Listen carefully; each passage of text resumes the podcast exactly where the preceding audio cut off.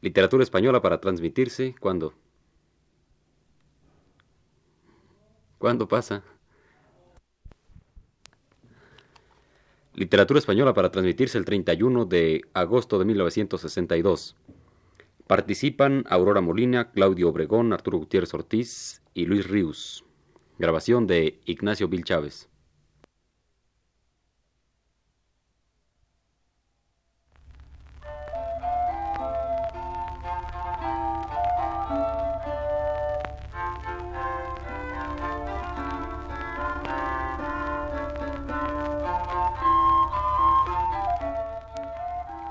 Buenas tardes, amable auditorio. Radio Universidad de México presenta Literatura Española, un programa a cargo del profesor Luis Ríos.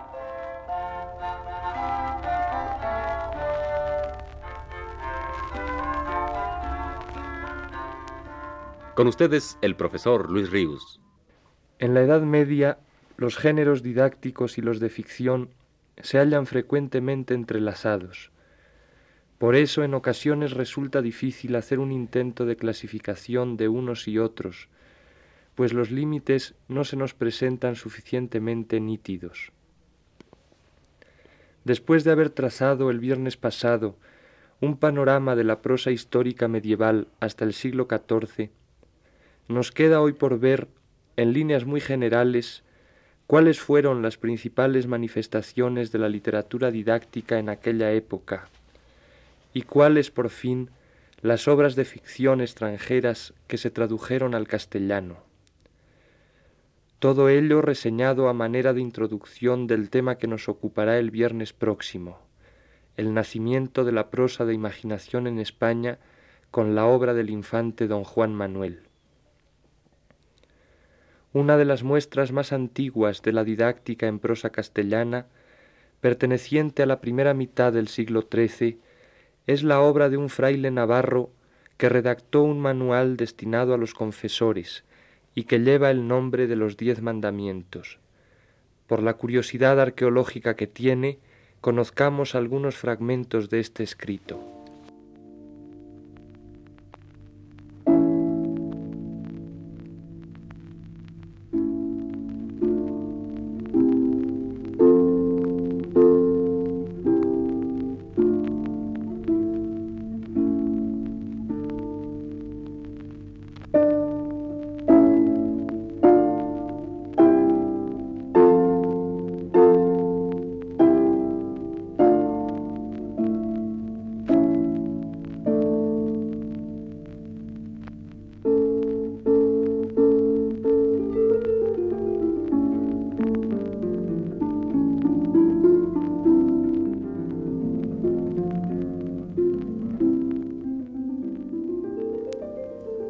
Demande el preste de los diez mandamientos, sin los cuales ningún cristiano no se puede salvar, y sepa si fue contra alguno.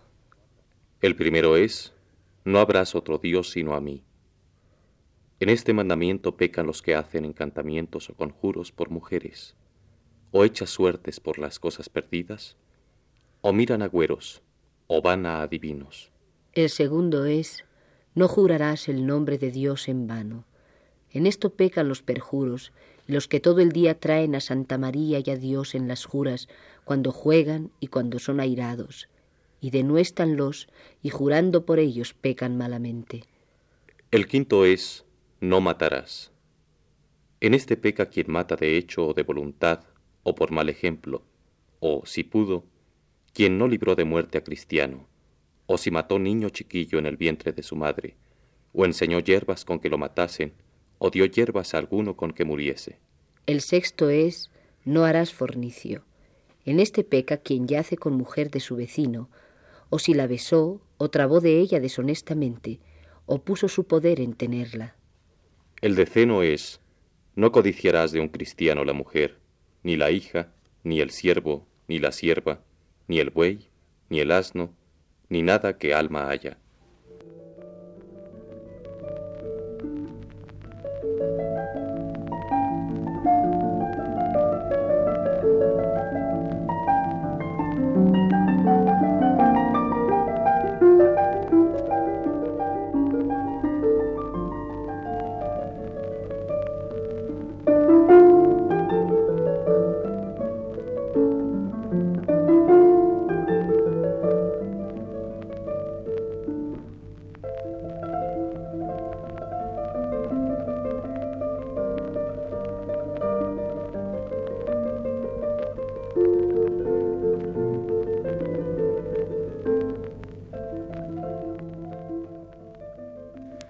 También a los comienzos del siglo XIII pertenece el diálogo o disputa del cristiano y el judío.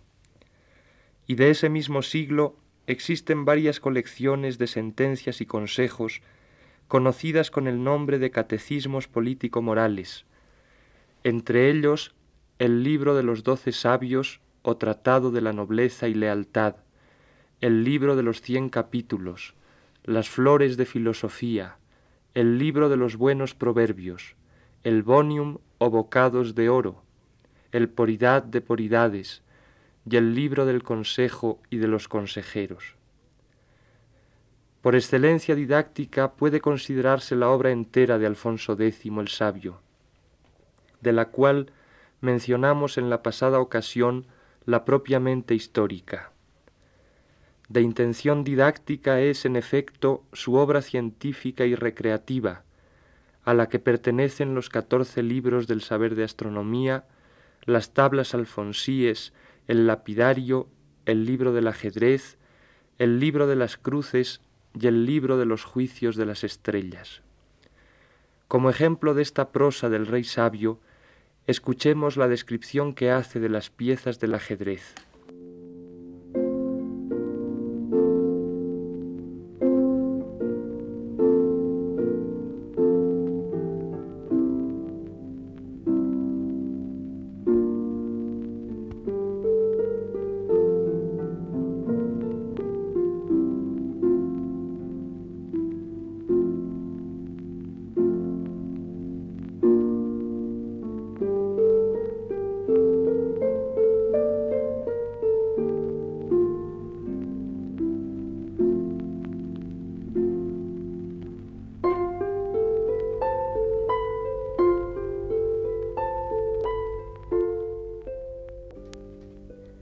Los juguetes han de ser treinta y dos, y los dieciséis de un color débense entablar en las dos carreras primeras del tablero, y los otros dieciséis de la otra color han de ser entablados del otro cabo del tablero en esa misma manera, en derecho de los otros.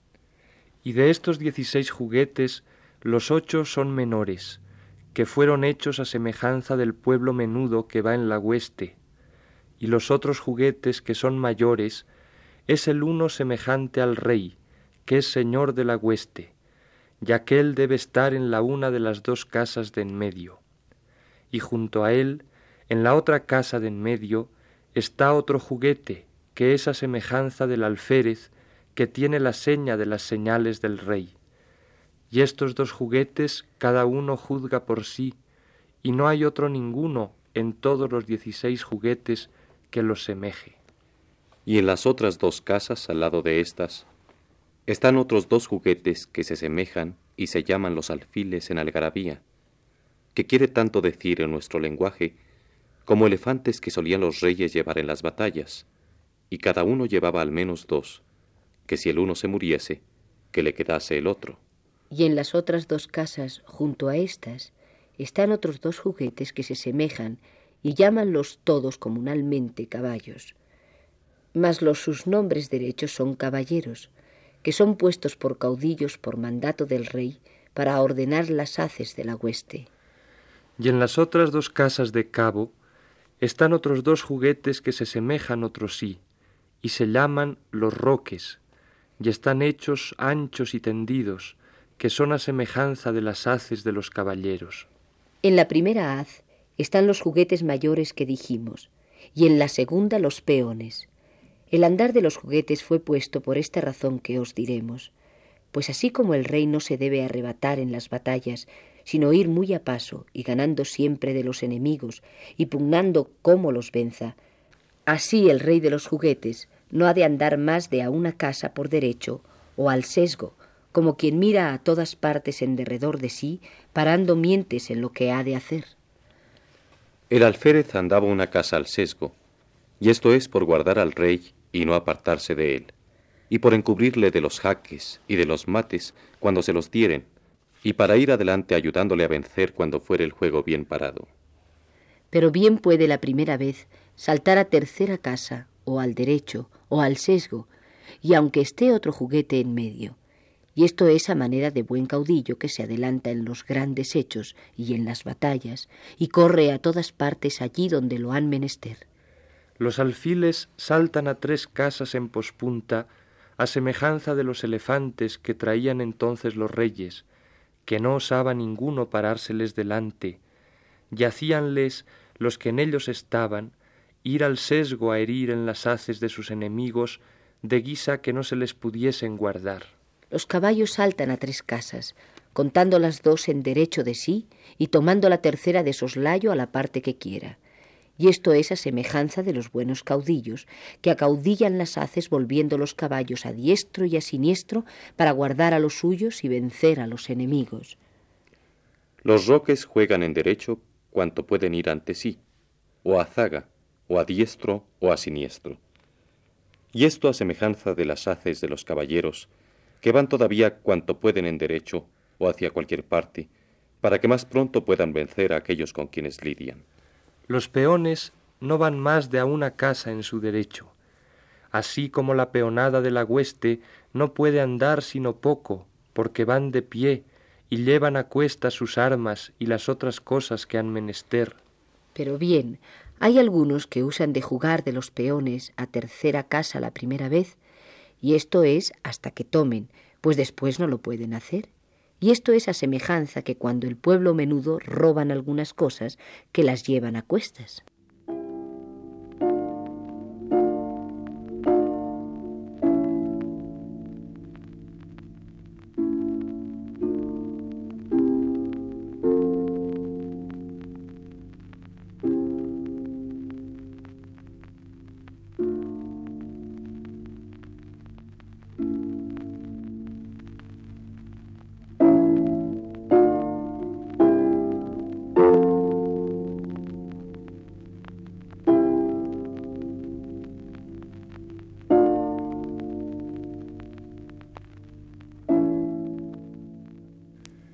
Al reinado de Sancho IV, hijo del rey sabio, pertenecen el libro del tesoro, algunas partes de los castigos y documentos para bien vivir que don Sancho IV dio a su hijo, y el lucidario, que trata de diferentes materias, filosofía, ciencias, costumbres populares, etc.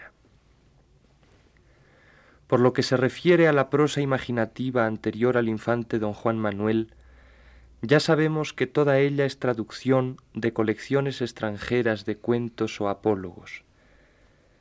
El infante don Fradrique, hermano de Alfonso X, hizo traducir el Sendebar, o libro de los engaños y asallamientos de las mujeres, obra originalmente escrita en sánscrito, vertida posteriormente al persa y luego al árabe, de la cual se hizo la traducción castellana. Los cuentos que componen este libro están puestos en boca de siete sabios, que con ellos quieren demorar la ejecución del hijo de un rey, condenado a muerte por una calumnia que contra él levantó su madrastra. Uno de estos cuentos es el ejemplo del papagayo y corre de esta manera.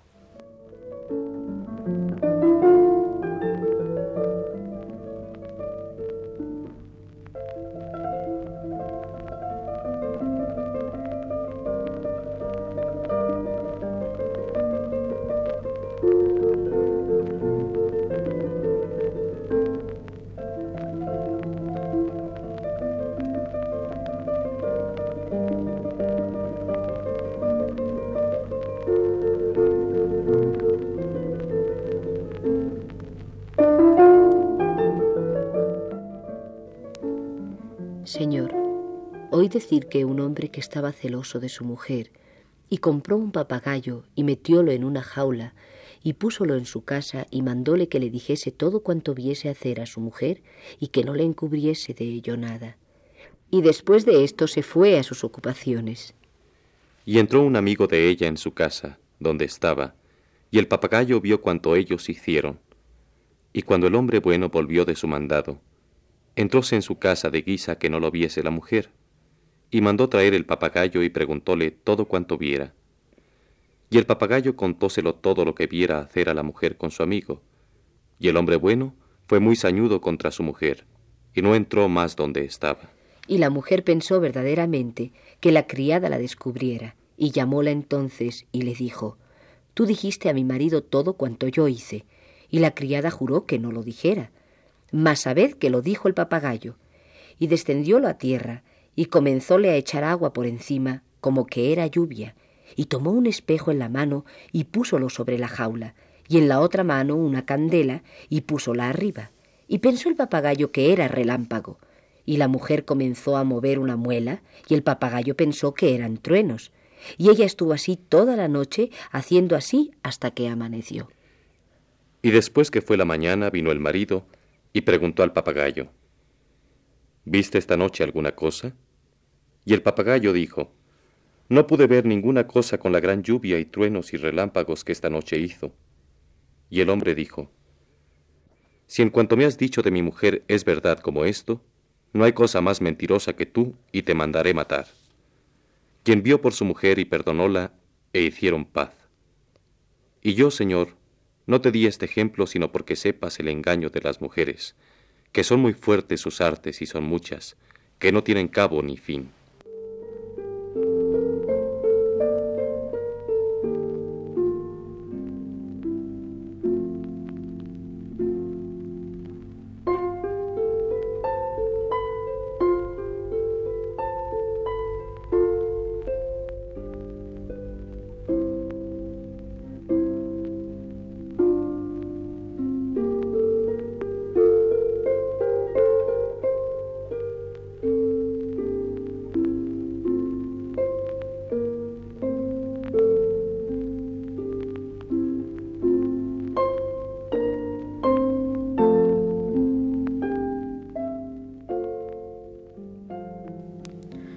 Otra de las colecciones de cuentos orientales que se tradujeron al romance castellano en la Edad Media fue el Kalila Edibna.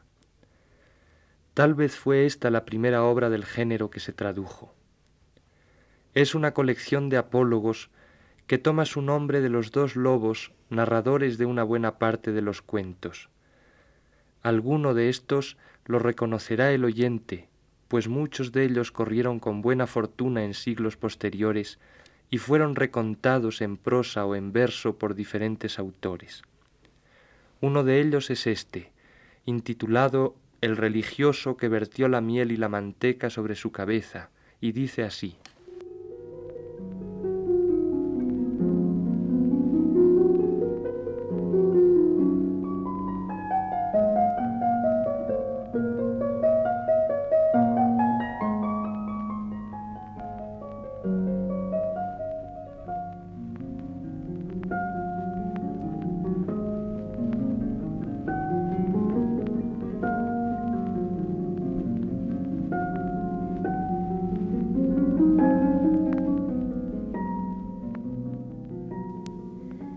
Dicen que un religioso tenía cada mañana limosna de casa de un mercader rico, pan y miel y manteca y otras cosas de comer, y comía el pan y los otros comeres, y guardaba la miel y la manteca en una jarra, y colgóla a la cabecera de su cama hasta que se llenó la jarra.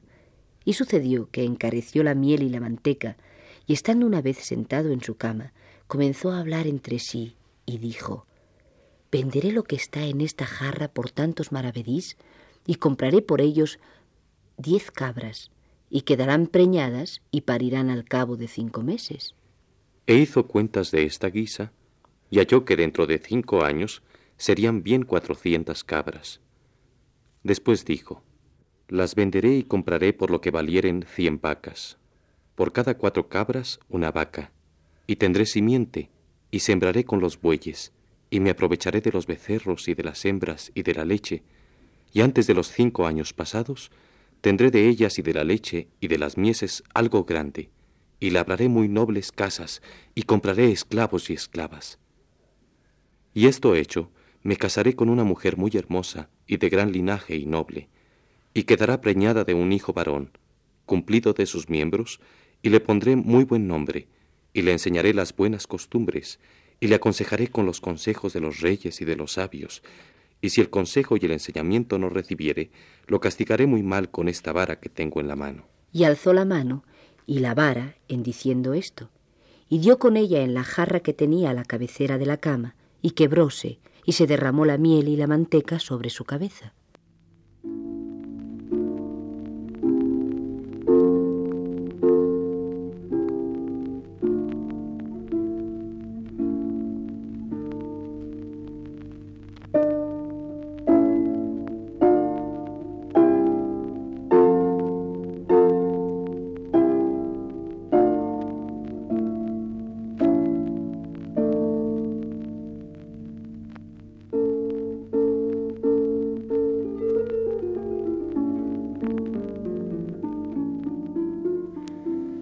Comienzos del siglo XIV corresponde el Caballero Cifar, primer libro de caballerías de la literatura española.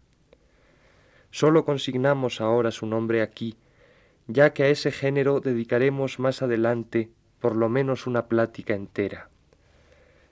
Y también de entonces data el primitivo Amadís de Gaula, que sería de todos esos libros el preferido de los lectores, como el hidalgo Alonso Quesada o Quijada, ávidos de aventuras sorprendentes.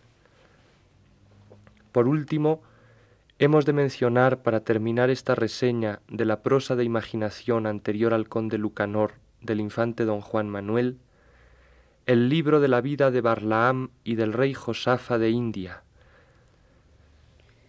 donde concepción novelesca y propósito didáctico se amalgaman y confunden. Se trata de una novela mística de antiquísimo origen indostánico que a través de diversas versiones sirvió de manual ascético a budistas, cristianos, musulmanes y judíos, y cuya versión castellana también se hizo en ese mismo siglo XIV, en el que brotó ya, original y poderosa, la imaginación literaria de España.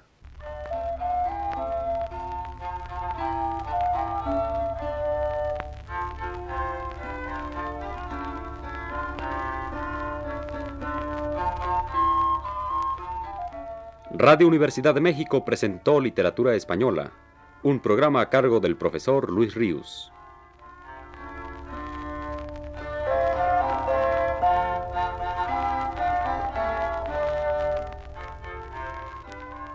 En una intervención especial, escucharon ustedes las voces de Aurora Molina y Claudio Obregón.